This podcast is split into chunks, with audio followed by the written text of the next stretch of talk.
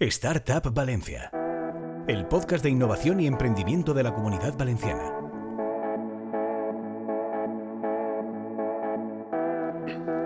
Hola y bienvenidos a Startup Valencia, el podcast de innovación y emprendimiento de la comunidad valenciana un programa en el que cada semana hablamos con un actor del ecosistema emprendedor valenciano para conocer los proyectos que se están gestando en el polo tecnológico y de innovación de autonomía. Hoy tenemos con nosotros a Gonzalo Medina, director de enología de Wine Lucier, ingeniero agrónomo. Su pasión por el vino comenzó en Valladolid, donde decidió especializarse en el sector. Tras más de 20 años como enólogo de diferentes bodegas, la vida le cruzó con Wine Lucier, que ahora nos contará cómo fue ese cruce tan bonito que ahora la ha llevado aquí a grabar un podcast que estaba, estaba nervioso, pero no, ya, o sea, ya no está nervioso. Voy a terminar. Su día a día consiste en gestionar el análisis en el laboratorio, hacer el seguimiento de las bodegas de sus clientes e investigar nuevas herramientas para ayudar a productores, importadores y distribuidores. ¿Cómo estás, Gonzalo? Pues nervioso. Pero bueno, poco a poco. Nada, nada. Además, es una temática muy poco habitual en este podcast, que siempre estamos hablando ahí de la tecnología, del edge computing, de la industria 4.0, y ver hablar de vinos es como vino y tecnología es como... Sí, pues la verdad que cambio así de giro. Em, el mundo de la tecnología ha sufrido eh, hitos a lo largo de la historia y nosotros consideramos que esto será uno de los, de los hitos que es eh, la llegada de la información de tratamiento de datos y de un análisis que nos dará una información muy precisa de lo que es el vino en, en, una gran precisión de su sabor. Nosotros somos, nos vamos a concentrar en el sabor del vino. Iba a decir, vamos a empezar por el principio, cuéntanos qué es Wine Lucier y cómo empieza la compañía, ¿no? Y, y cuál es su propósito, qué decide hacer en esta labor de juntar la tecnología con el vino. A ver, mmm, Luthier lo, crea, lo crea en su cabeza, lo crea en su cabeza desde hace muchos años, lo que pasa que pues el devenir, el tiempo, el día a día no le permitió a Diego Fernández, que es, el fundador de esta empresa, eh, llevarlo a cabo. Entonces, él, él siempre ha considerado que el mundo del vino es subjetivo de los actores del vino. ¿Cuáles son los actores del vino? Los enólogos. ¿Quiénes son los actores? Los dueños de las bodegas, los prescriptores y los periodistas. Y luego está tu primo, el que más vino ha bebido de tu casa, que te dice que ese vino es el bueno. Entonces, em, es muy subjetivo a tu momento, en el momento de cata, a tu estado de ánimo, eh, cómo tú te encuentras en tu boca. Eh, nosotros queremos borrar todo ese sonido y darle al, al consumidor una herramienta por la cual él pueda encontrar y dibujar el vino en todos los momentos. Esa es un poquito eh, la idea que tenía Diego y en un momento de su vida dice, es el momento, vamos a hacerlo, vamos a por ello. Durante ocho años eh, se dedicó a hacer catas comparativas, a tomar todos los datos, muy minucioso, un poquito como una hormiguita, y poco a poco fue recopilando esos datos con amigos, con alumnos suyos, porque él, ha sido profesor de enología eh, eh, y director de máster de enología en, la denominación de Valencia. Y todos esos datos llegó un momento en que tenía una base de datos eh, muy grande. Entró en contacto con Marcelino, Marcelino Ferri, que es el socio de la empresa, eh, creador, dijéramos, de, unir esos datos, esa idea, ese sabor, en un, en un algoritmo que nos permite dibujar ese sabor. Esa es un poquito la historia. Ese, devenir son ocho años de trabajo intenso, eh, pero realmente nosotros como empresa estamos eh, creadas y funcionando como tal desde hace tres. Claro, una de las eh, bases de los algoritmos, de los algoritmos, perdón, como decía, son los datos. ¿Qué datos se, se no, se con qué datos se alimenta? Que cuando uno prueba un vino, ¿qué datos hay que introducir ahí? Sí, a ver, nosotros utilizamos un boletín muy clásico, ¿no? No hacemos, no hacemos cosas extrañas, es decir, la acidez total, el alcohol, son datos del día a día de cualquier, de cualquier bodega. Lo que pasa es que la suma de todos esos datos combinados, más la calibración de este algoritmo, nos ha llevado a que si un vino tiene una tendencia ácida-dulce, ese equilibrio después de haberle dicho que eso es así, el algoritmo ha ido al sitio y entonces eh, nosotros mismos a veces nos sorprendemos de lo bien que funciona. Es decir, el dibujo del vino es, está, existe y es constante. Claro, eh, ¿qué tipo de clientes tenéis? ¿no? Porque entiendo que, bueno, ahora me contarás tú, pero también que a las bodegas esto de repente voy con un algoritmo, una bodega ahí entre los viñedos, pues igual les suena un poco raro. A ver, eh, nosotros hemos creado realmente, como, ¿cómo decirlo? ¿Cómo expresarlo? Un, sistema operativo. Un sistema operativo es, algo que nos permite eh, ver desde un punto general todas las partes del problema. ¿Vale?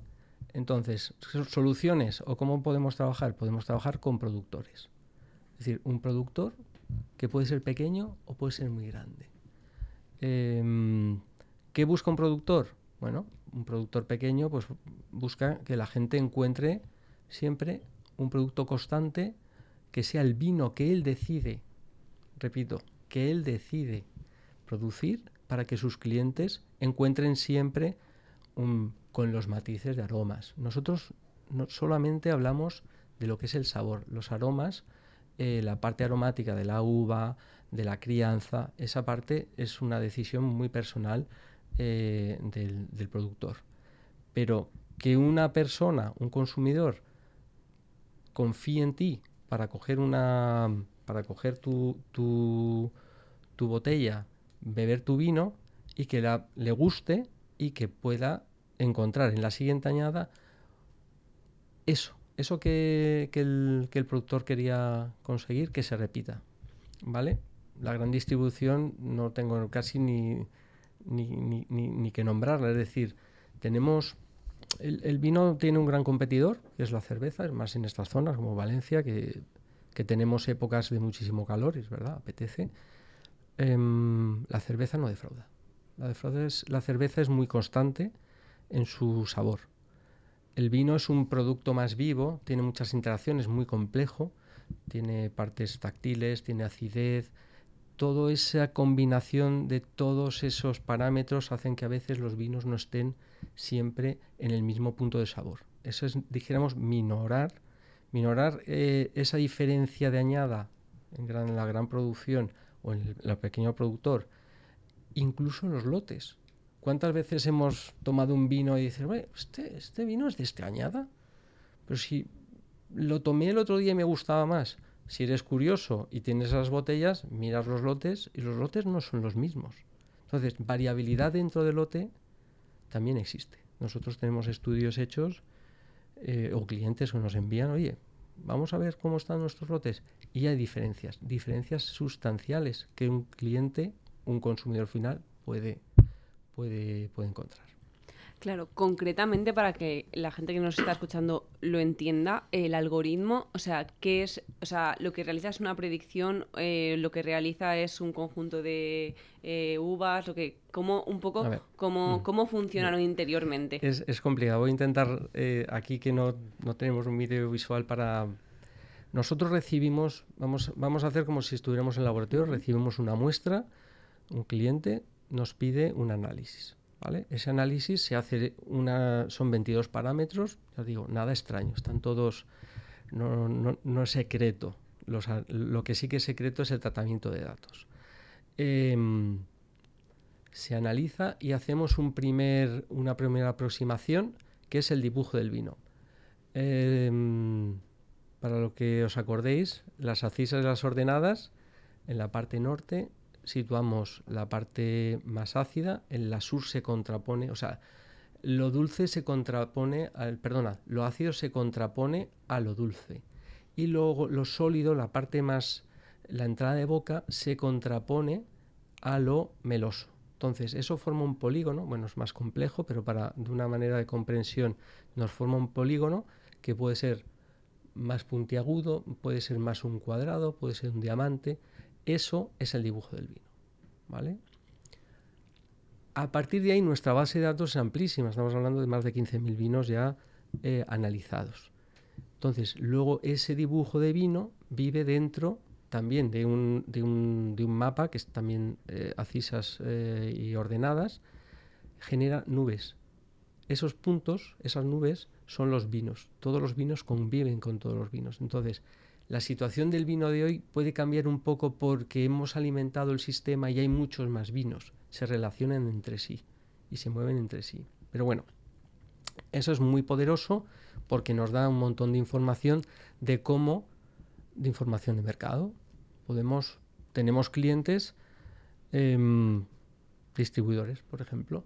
Oye, ¿qué, ¿cómo es nuestro portafolio? ¿Por qué vinos funcionan mejor que otros? Tú le haces la nube de puntos y dices, ay, este no funciona. ¿Y por qué no funciona? Porque en su mercado les gustan un estilo de vinos y ese vino que por multitud de razones lo querían vender no triunfa porque probablemente está fuera del ámbito de gusto de sus clientes. Eso es una funcionalidad muy interesante para distribución. Para e-commerce también. Hablábamos, antes un poco de los, del, tipo de clientes, ¿no?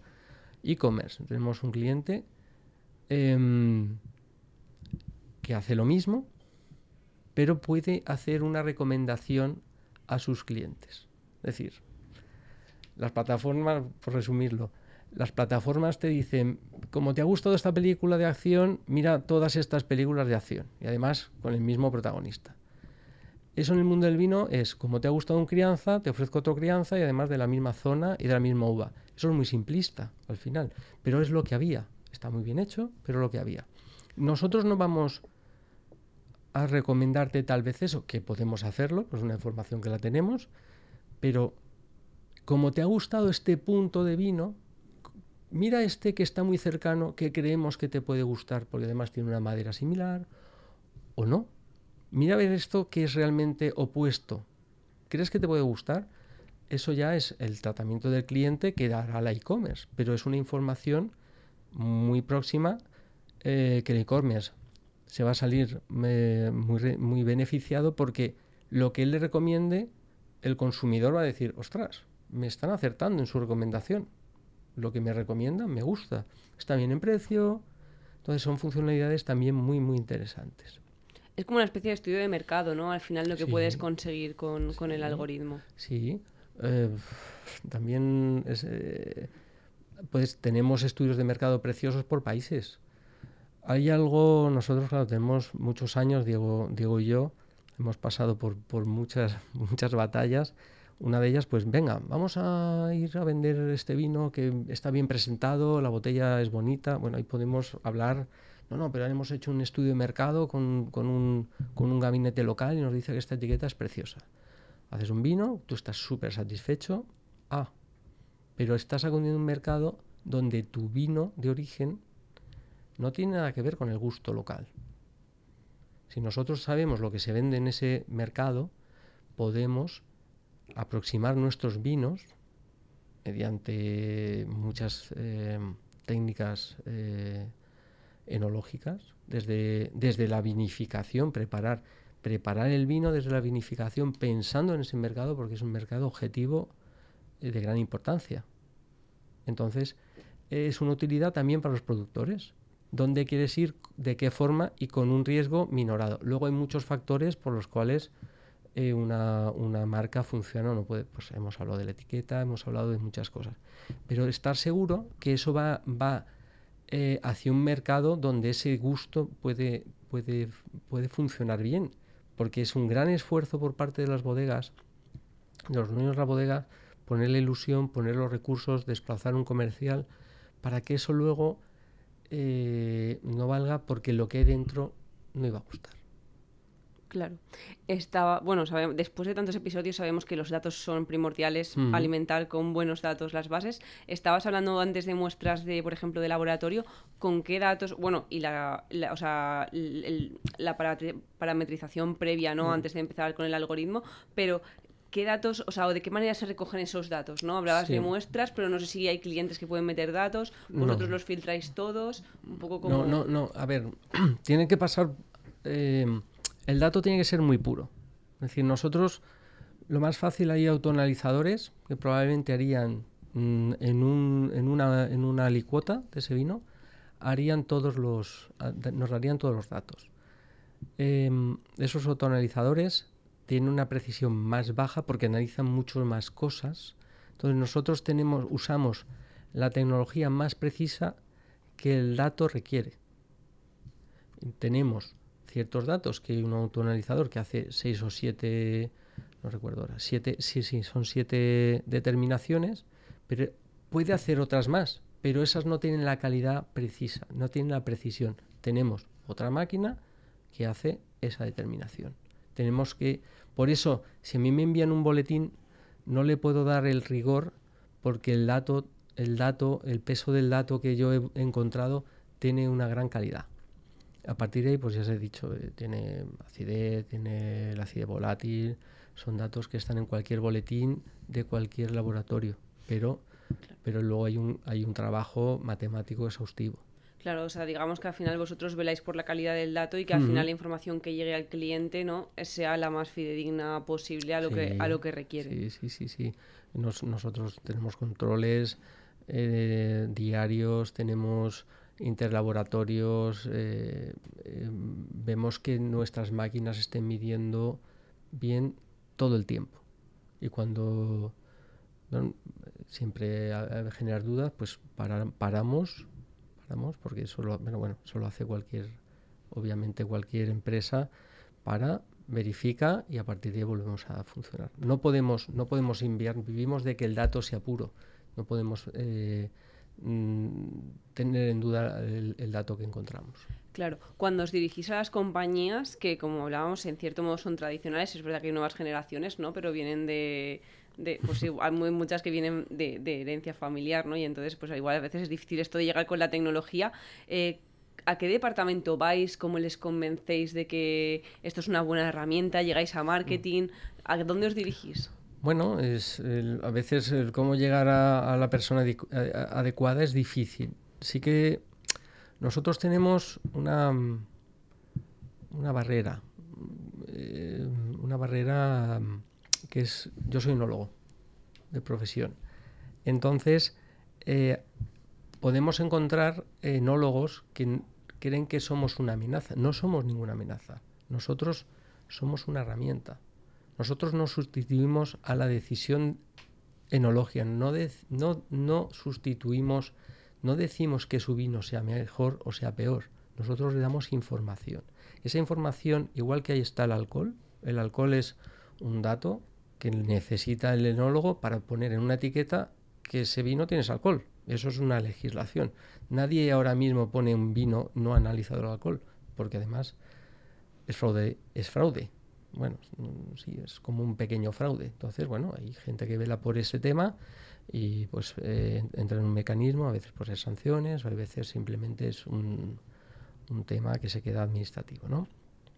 Nosotros queremos ayudar a que este sector, que ahora mismo, y eso es un, es un dato real, estamos en 6 litros de consumo de vino per, cápita, está bajando, eh, porque el vino tiende a ser muy complejo, sobre todo enganchar a, la, gente joven. Entonces queremos darle la herramienta a los productores para que el enólogo no nos vea más que como un amigo. Queremos vender vino, nosotros amamos el vino. Estamos aquí porque eh, amamos el producto y queremos que se venda más, no que vaya menos. Para eso necesitamos que ellos confíen en este tipo de tecnología o en nosotros. Bueno, este tipo de tecnología solo existe en Luthier, casi, eh, bueno, casi no, a nivel mundial. Eh, y que la prueben para que vean que es que ayudamos a su toma de decisión y hacer el vino que ellos constantemente quieren posicionar, que no tengan bandazos de producto. ¿vale?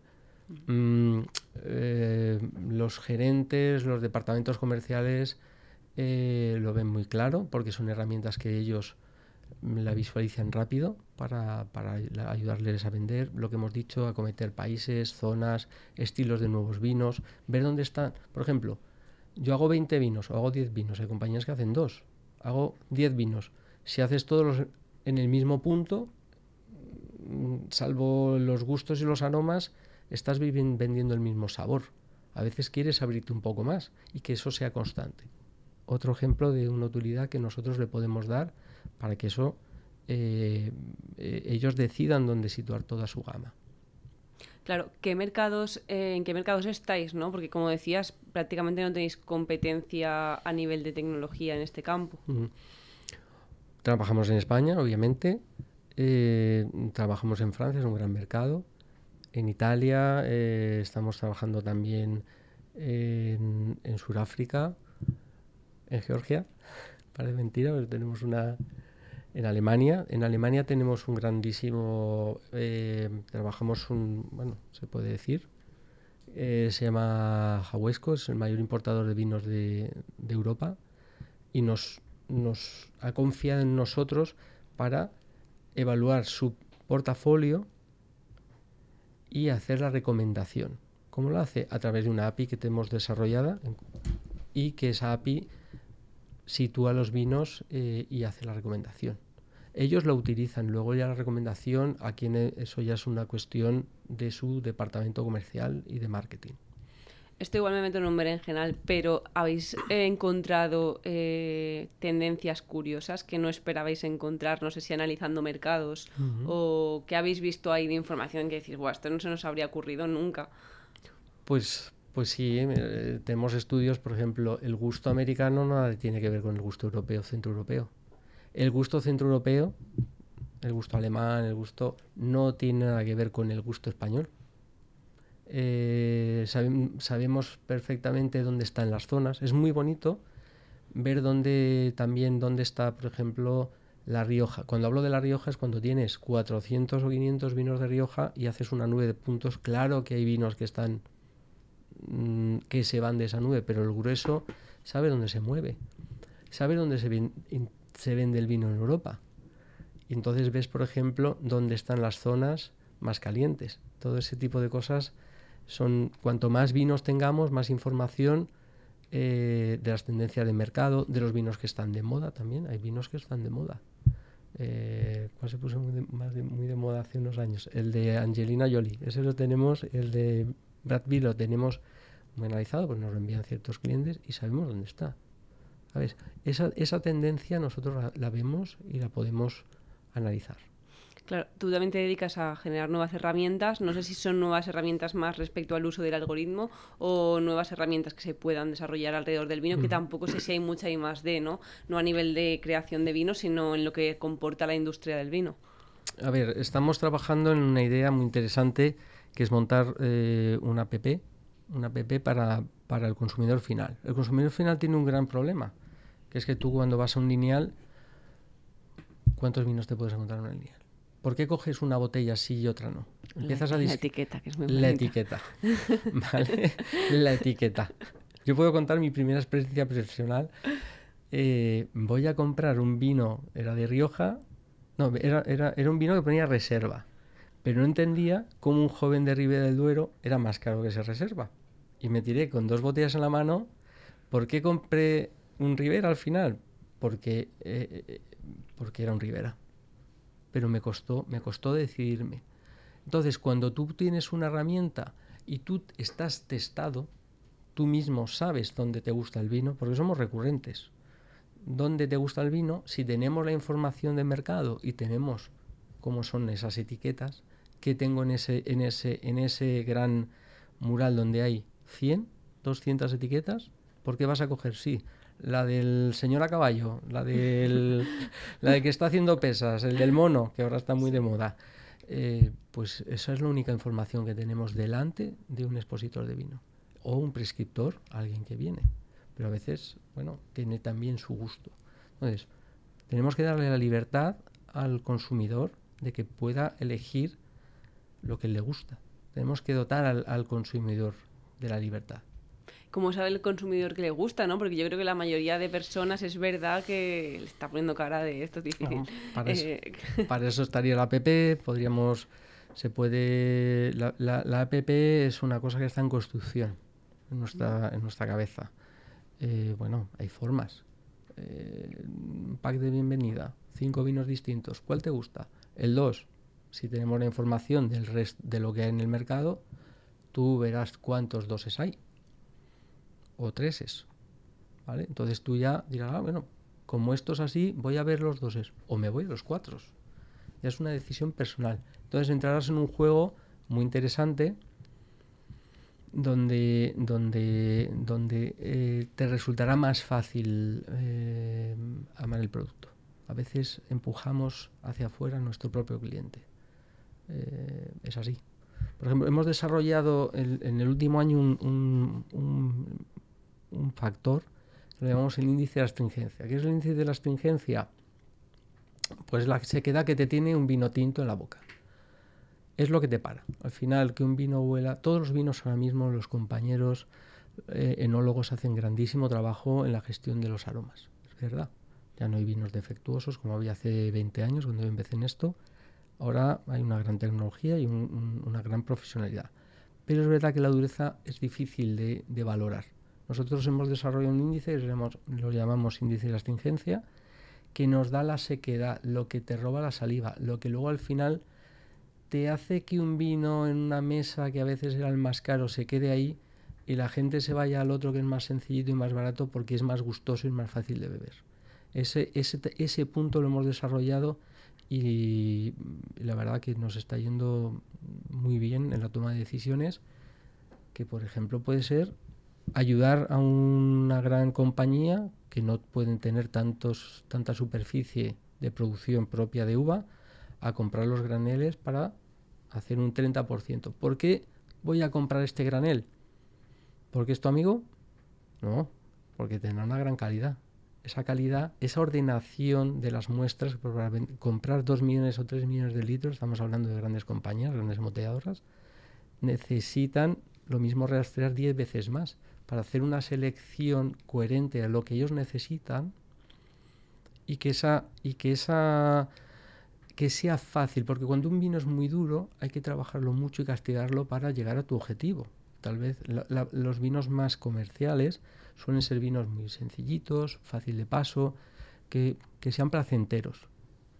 Entonces, les ayudas mucho a la hora de, de, la compra de los graneles. Eso lo estamos haciendo y una de las herramientas que usamos, estoy hablando de vinos tintos, es el índice de astringencia. Genial, pues parece mentira. Estamos llegando al final de la entrevista, oh, que se nos ha pasado el tiempo eh, volando. Lo estamos haciendo sin vino, cosa que me parece fatal. Pero bueno, eso ahora le echaré la bronca cuando acabe esta entrevista. ¿Qué objetivos tenéis para, dos, para 2023 ¿no? en la compañía? Uf. Aparte de darle forma a esa aplicación que la queremos ya para la, próxima cena de Navidad. La aplicación, lo hemos hablado, sería, sería nuestro máximo objetivo. Ese es un objetivo. También tenemos también tenemos eh, un crecimiento natural que tenemos es la, em, exportación hacia otros sectores de nuestra tecnología. ¿Por qué quedarnos en el vino? Hay muchos más productos. Eh, el vino es muy complejo, tiene mucha interacción. Hay productos, tendremos que investigar. Nosotros somos especialistas en vino, no, vamos a decir, no, es que esto es más sencillo.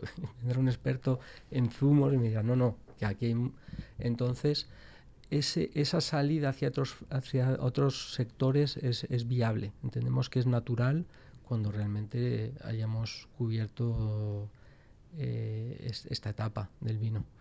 Pero sí, esas, esos son los dos grandes objetivos del próximo año.